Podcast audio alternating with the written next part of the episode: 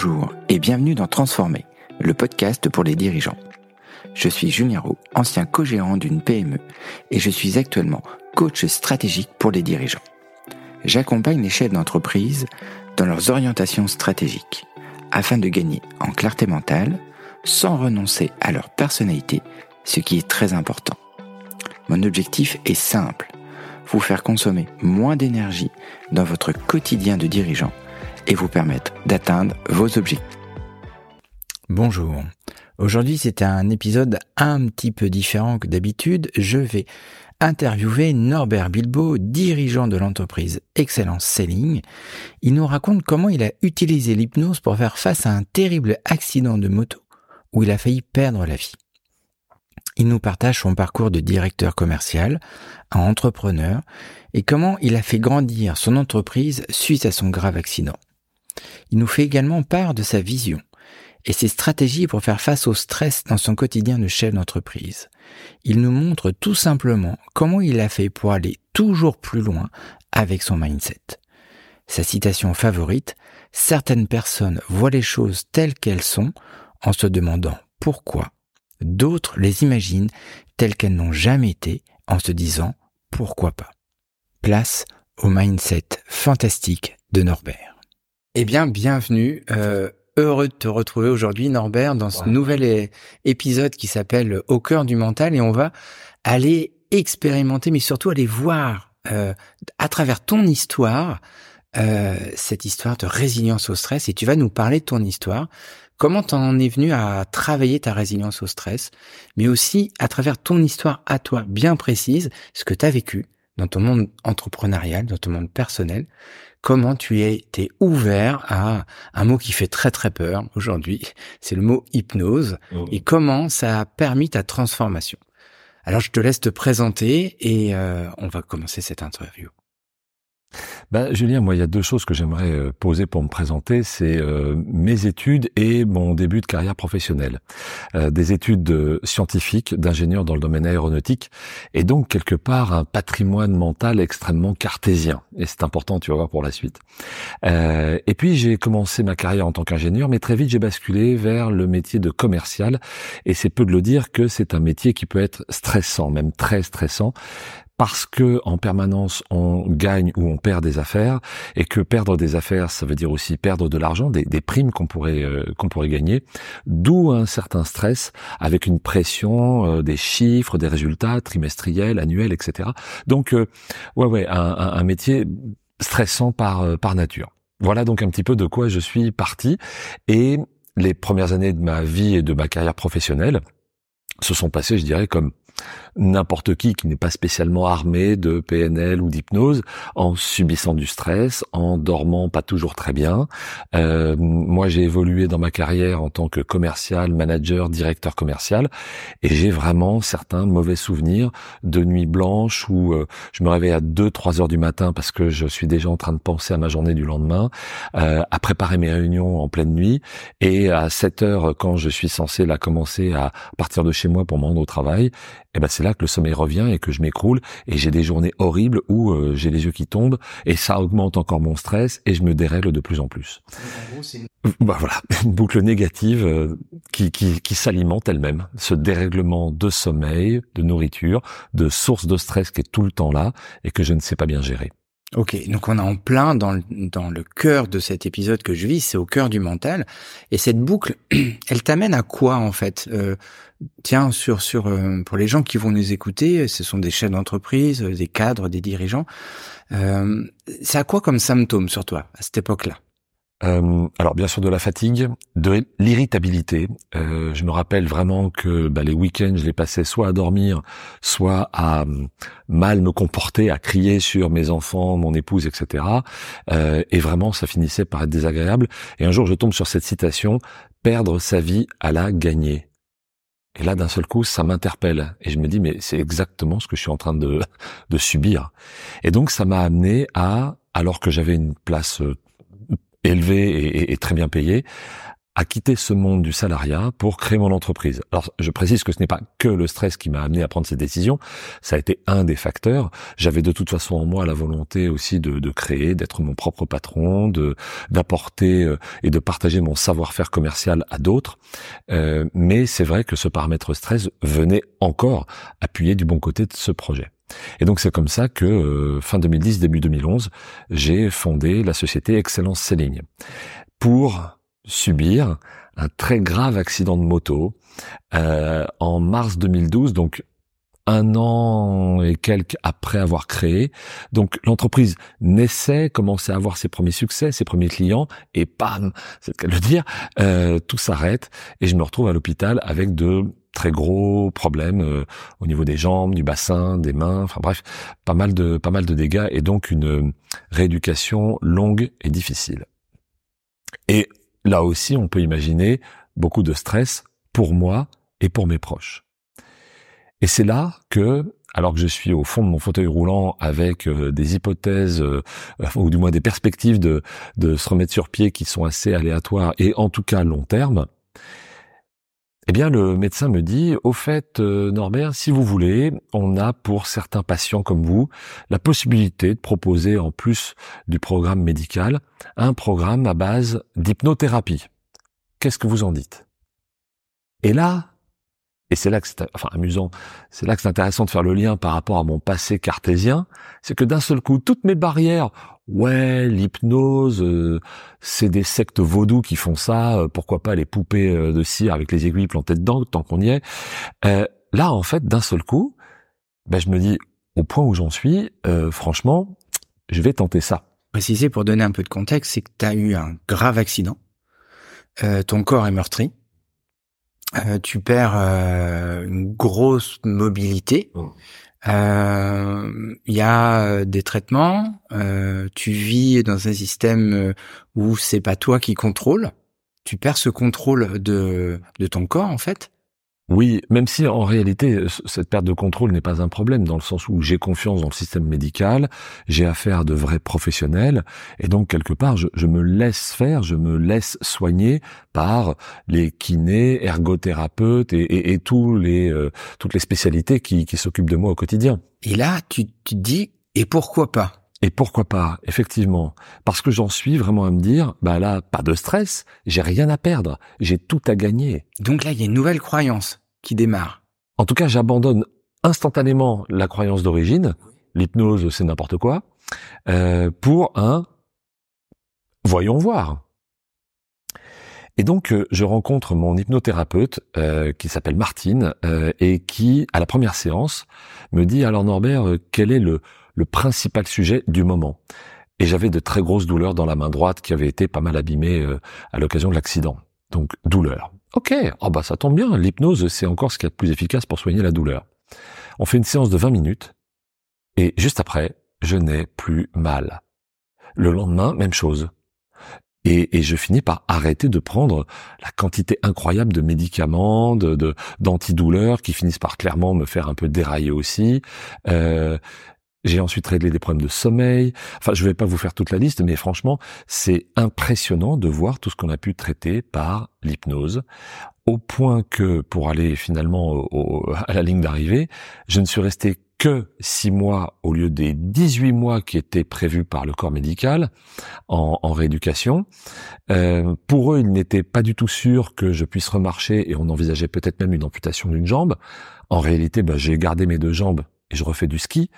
Donc vraiment des résultats absolument euh, incroyables au vu du point de départ, qui aujourd'hui m'ont permis de reprendre une vie aussi normale que possible. Quelques limitations, quelques impossibilités, soit, mais euh, tout à fait aménageables. Moi, ce que j'aimerais te poser comme question, c'est tu as abandonné une croyance instantanément.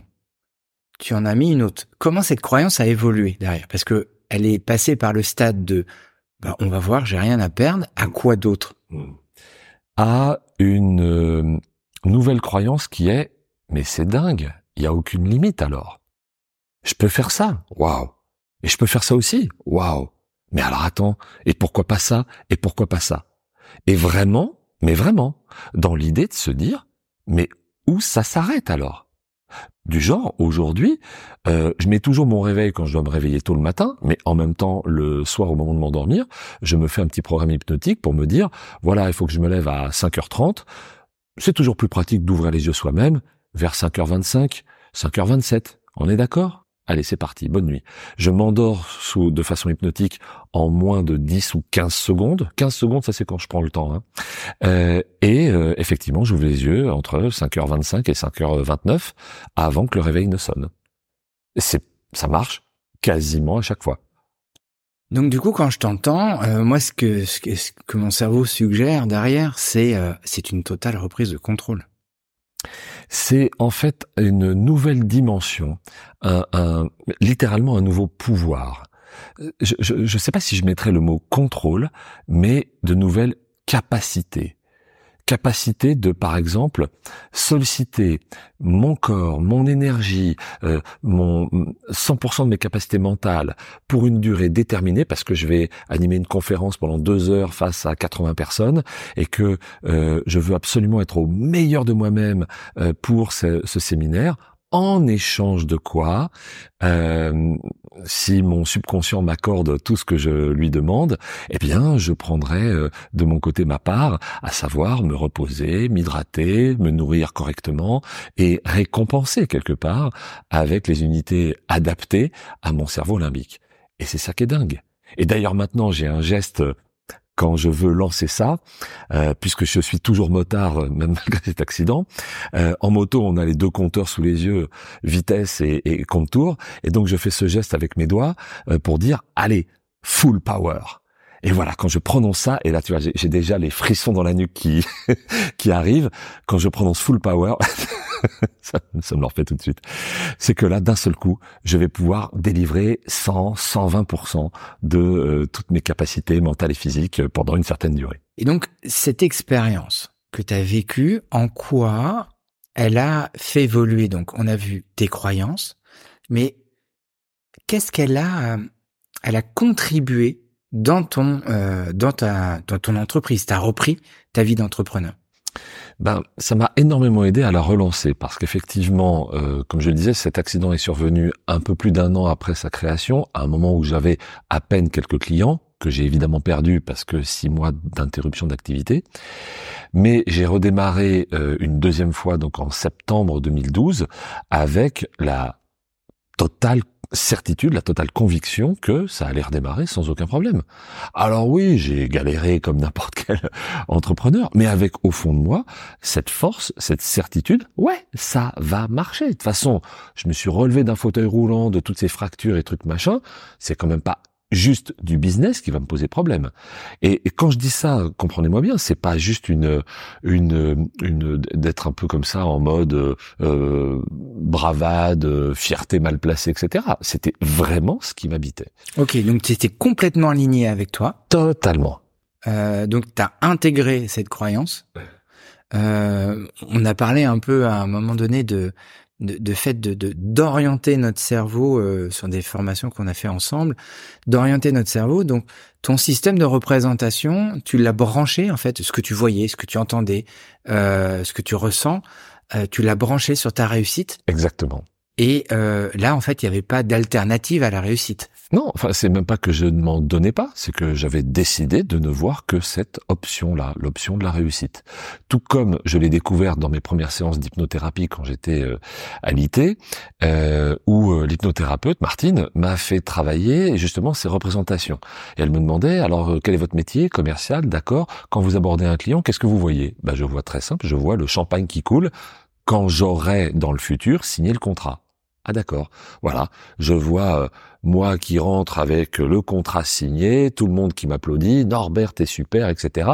Je pars dans les délires les plus les plus fous, mais je visualise la victoire. Alors est-ce qu'elle se concrétise à chaque fois? Non, mais pour le coup, c'est bien cette visualisation de la victoire qui augmente mes chances de la concrétiser plutôt que de visualiser un échec qui là aussi risque de tout à fait se concrétiser. en fait, tu es en train de nous dire que si tu changes l'histoire à l'intérieur de ta tête, tu changes complètement de trajectoire. Ben, c'est clair que y croire, et y croire pas simplement euh, méthode Coué, en être absolument convaincu, va être un facteur majeur pour concrétiser ce que l'on veut faire. Exactement comme ces coureurs de l'extrême qui font des 100, 150 km en 24, 48 heures, je ne sais quoi, dont on voit qu'ils tiennent euh, jusqu'au bout du bout de leur énergie, et quand ils franchissent la ligne d'arrivée, boum, ils s'écroulent et ils dorment immédiatement euh, parce que leur euh, état hypnotique est poussé à son paroxysme, le cortex impose au limbique, il faut tenir, on va jusqu'à la ligne, allez, on lâche pas. Et une fois la ligne passée, le limbique fait, c'est bon, on a fait la ligne? Et eh ben maintenant on dort. Ça, c'est vraiment quelque chose. Je trouve que ce, principe de de passer un contrat avec soi-même entre son cortex et son limbique est une méthode absolument incroyable. Et d'ailleurs, j'ai une petite anecdote, je vais essayer de la raconter rapidement. Un vendredi, c'était vers la fin de mon hospitalisation, je commençais à rentrer chez moi chaque vendredi soir pour passer le week-end à la maison plutôt qu'à l'hosto.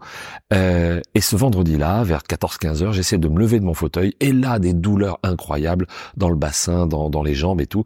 Impossible, mais littéralement impossible de me lever. Et plus je forçais, plus je voulais me lever, pire était la douleur. Et maintenant que je l'analyse, c'est exactement mon limbique qui fait non, non, aujourd'hui on se lève pas, on est fatigué. Tu veux te lever? On va faire monter la douleur, tu vas te rasseoir. Ah, tu veux quand même te relever? On va encore monter la douleur et tu vas te rasseoir. C'est là qu'on s'aperçoit qu'en fait, celui qui commande, c'est pas le cortex, c'est bien le limbique.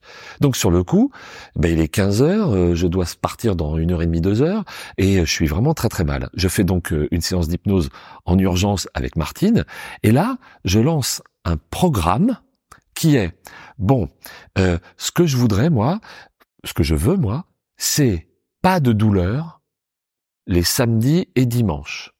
Le reste de la semaine, bon, ça serait bien sans douleur, mais s'il y en a, c'est pas grave, je suis à l'hôpital et je suis encadré et on pourra traiter, etc. Et donc je formule mon programme comme cela. Je ne veux pas de douleur le samedi dimanche et le reste de la semaine on verra bien. Sauf qu'en réalité, ben euh, pour le subconscient, la notion d'être tel jour de la semaine n'a aucun sens d'être le jour ou la nuit. Là, il y a plein de capteurs sensoriels qui viennent nous dire jour, nuit, euh, sommeil, éveil, etc. Mais le fait qu'aujourd'hui on soit jeudi ou samedi ou mercredi, c'est juste une convention purement corticale. Le limbique, il s'en fout complètement. Il fait la différence entre l'hiver et l'été, évidemment, mais, mais le jour ou le mois, en soi, on s'en fiche. Et donc, le programme a fonctionné. Je n'avais plus de douleur le samedi et le dimanche de la même façon que tous les autres jours de la semaine. Et d'ailleurs, de ce jour-là, je n'ai plus jamais eu de douleur tout court, quelle que soit euh, euh, la partie de mon corps qui était touchée. Il y en avait quelques-unes. Donc, la notion de se créer des programmes hypnotiques permanents, perpétuels, fonctionne très bien dans cette idée de marchandage, de contrat que l'on passe entre son cortex et son limbique. Alors moi, je voudrais faire le lien avec ton métier parce que euh, forcément, quand j'entends le mot contrat, c'est ton essence. Euh, tu, es quelqu'un qui m'inspire beaucoup euh, et, on, en échange. Et réciproquement. Et donc du coup, euh, ça serait quoi le conseil Merci pour ce que tu viens de dire. ça serait quoi le conseil que tu donnerais à un chef d'entreprise, un cadre dirigeant avec ta vision, toi, de la vente par l'excellence euh, et toute cette expérience hypnotique que tu as découvert, en fait, cette découverte de ton fonctionnement, ça serait quoi le tuyau, le conseil que tu donnerais pour qu'ils soient à l'aise dans leur posture? Alors, je vais en donner un avec un, vrai clin d'œil, mais, mais en réalité, je suis absolument sérieux en disant ça. Soyez simplet. Euh, en permanence, on veut être intelligent et on a quand même raison de l'être.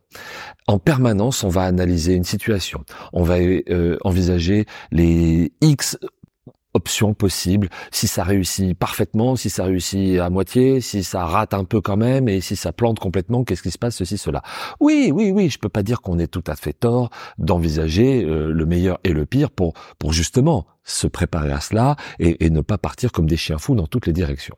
Pour autant, Dès lors qu'on envisage, qu'on analyse une situation d'échec partiel ou total, on en a des représentations.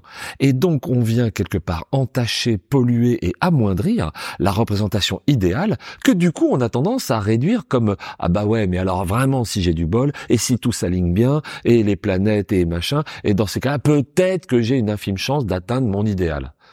Stop moi, à au moins deux étapes de ma vie récente euh, que je vais vous raconter tout de suite, c'est euh, l'idée de dire non, non, mais je vais juste même pas considérer les autres options.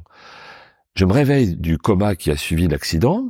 Euh, les médecins entrent dans ma chambre. Bien alors, Monsieur Bilbo, donc euh, voilà, comme vous le voyez, hein, il y a quand même un peu de travail.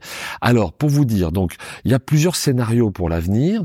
Euh, un premier scénario qui serait que bah, vous vous remettez très bien, tout va bien, vous reprenez une vie pour ainsi dire normale, vous vous remettez sur pied et, et c'est reparti.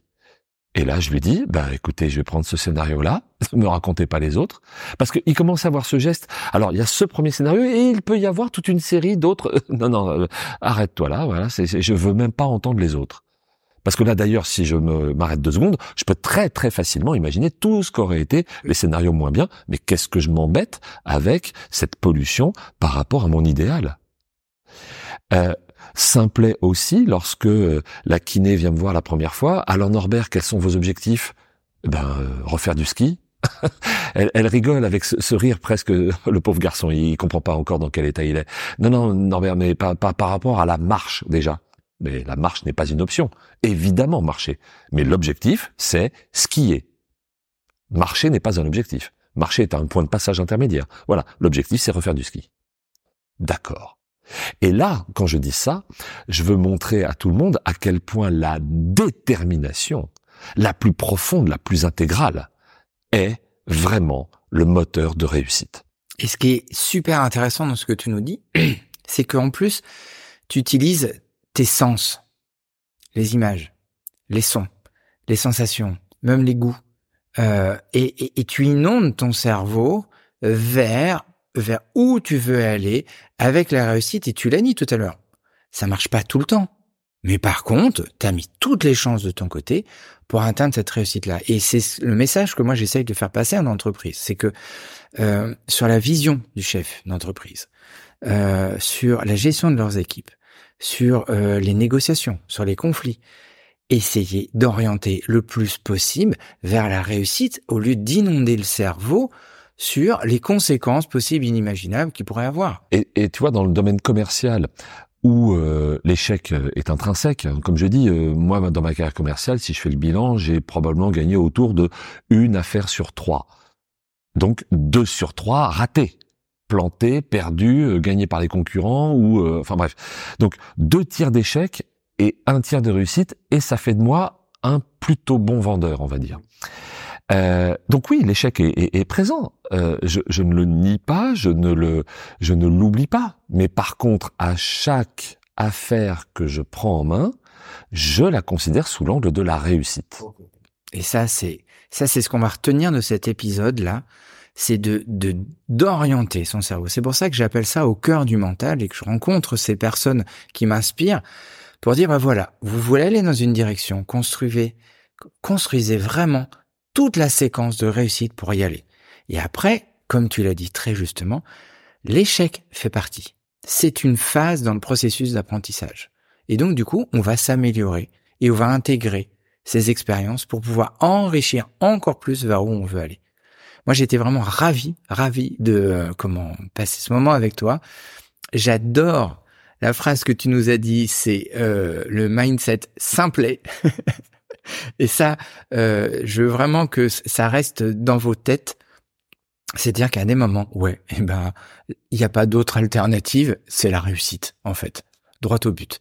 Euh, merci beaucoup. Merci Julien. Et une dernière question. S'il y avait une citation ou un mot qui t'inspire que tu voudrais partager? Ma citation favorite au-dessus de toutes, c'est celle de Montaigne que Vanessa Paradis a repris dans cette chanson.